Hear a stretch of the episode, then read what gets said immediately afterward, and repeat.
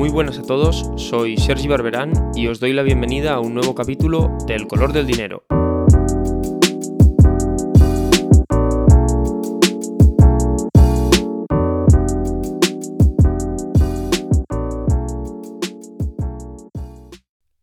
Muy buenas a todos y bienvenidos a un nuevo episodio del color del dinero.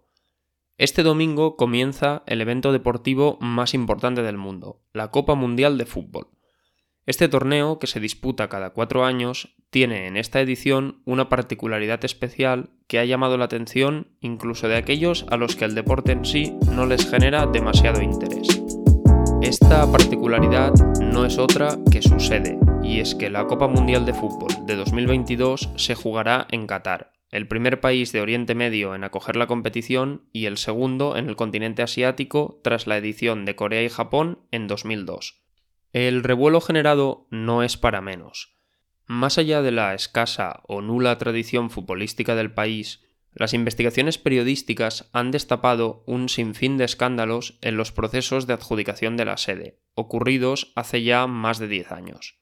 La más que probable compra de votos vía jugosos sobornos no es el único escándalo que rodea la competición.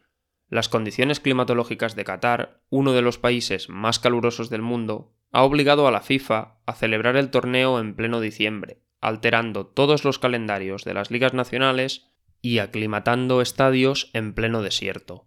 Las múltiples comodidades con las que contarán los asistentes no serán comparables para nada a las pésimas condiciones laborales de los trabajadores que se han encargado de la construcción de estadios, hoteles y otros recintos. Por si fuera poco, no todo el mundo será bienvenido. Qatar ya ha advertido de su poca tolerancia con cualquiera de las letras del movimiento LGTBI, así como con toda clase de comportamientos típicos de cualquier evento de semejantes dimensiones, como, por ejemplo, el consumo de alcohol.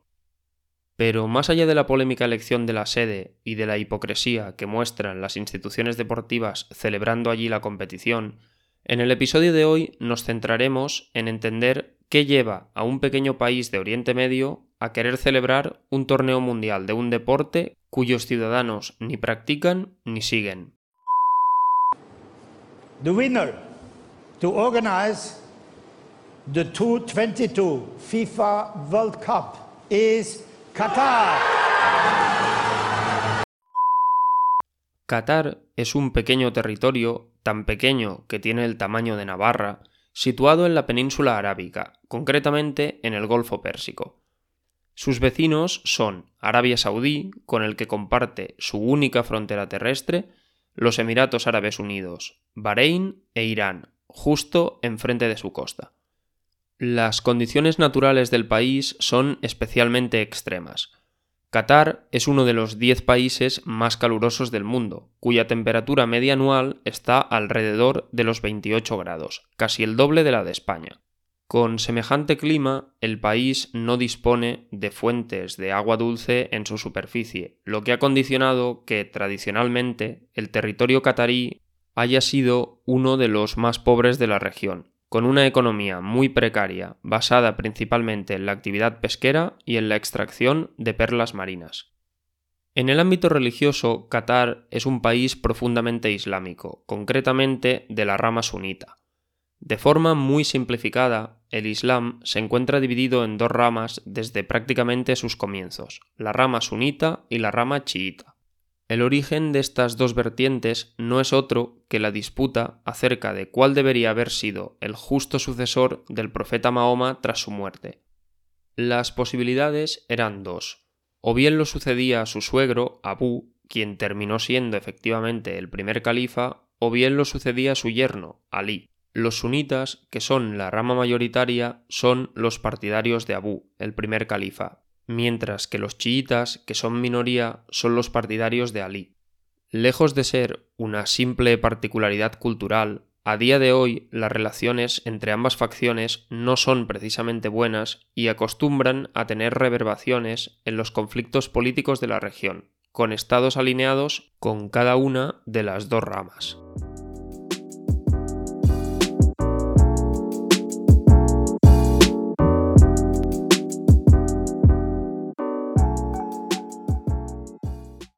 Qatar existe como un Estado independiente desde hace apenas 50 años, puesto que se independizó del Reino Unido que lo gobernaba como protectorado en 1970.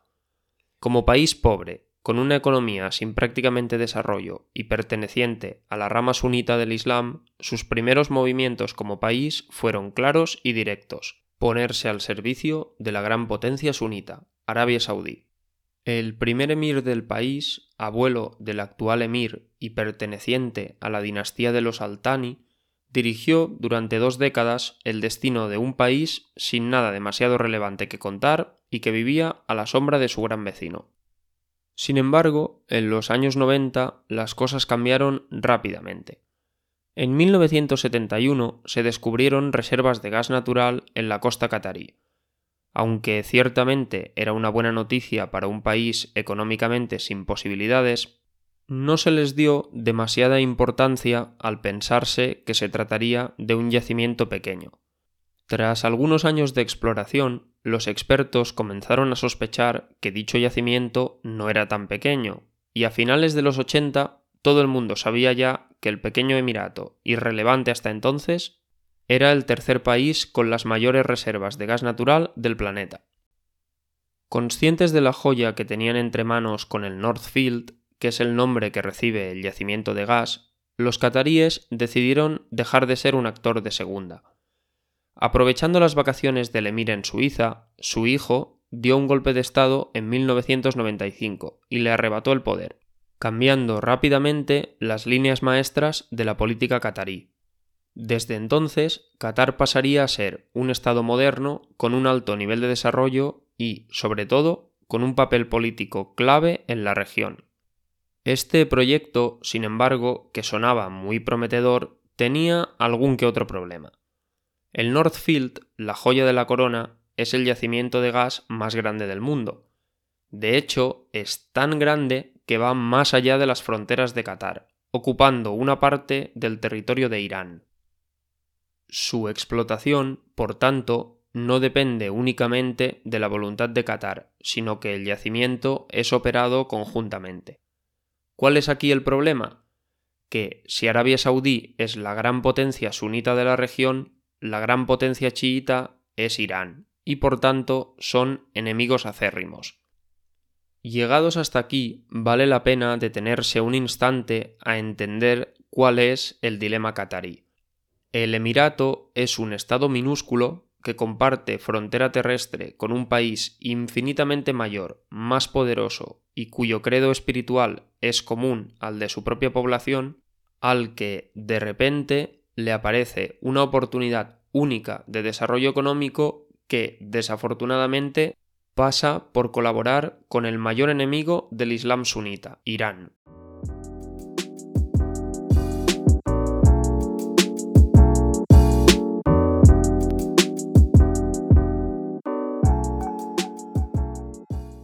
Qatar es, a día de hoy, uno de los cinco países con mayor renta por cápita de todo el mundo, unos 82.000 dólares anuales, por delante de Suiza, Singapur y otros estados típicamente conocidos por su alto nivel de vida.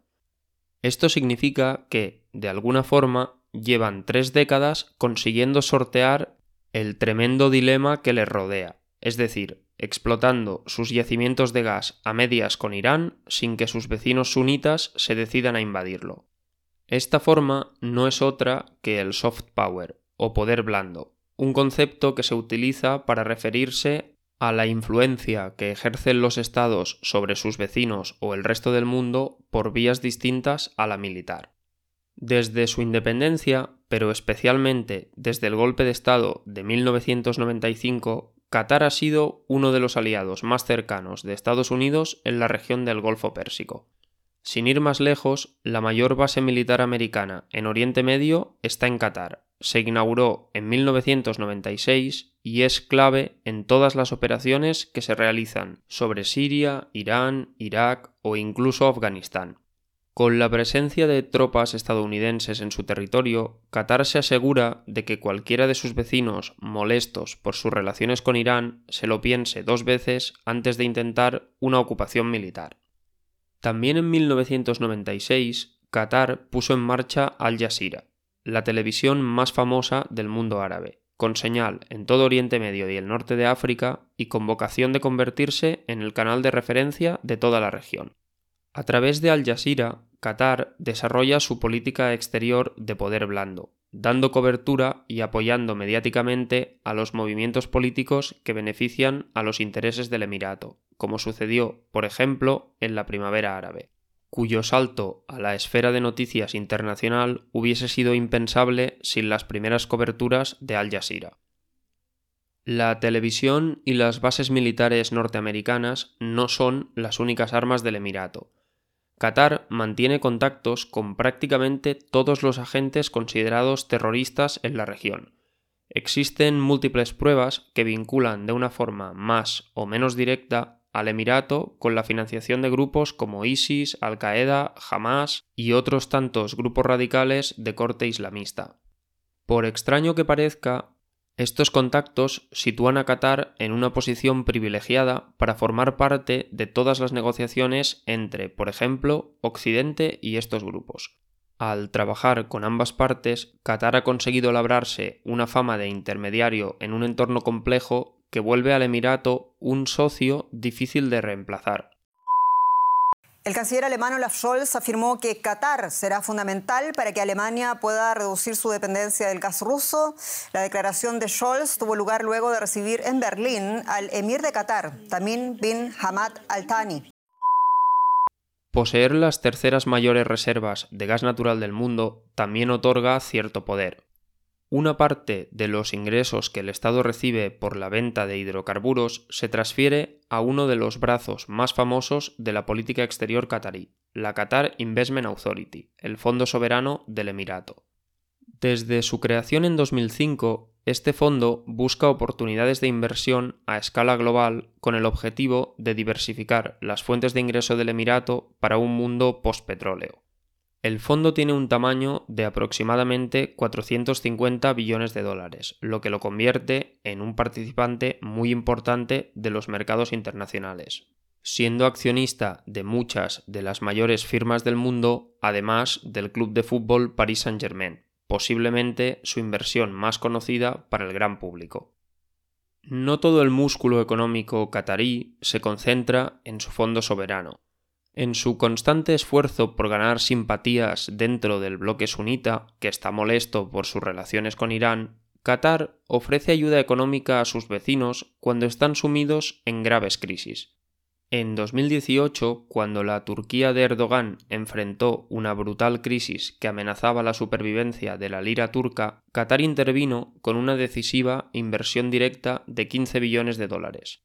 Este año 2022, Egipto que enfrenta graves problemas de abastecimiento alimentario fruto de su dependencia de las exportaciones de cereales rusas y ucranianas, recibirá de Qatar un generoso préstamo por el valor de 5 billones de dólares. Y, como estos ejemplos, podrían encontrarse bastantes más.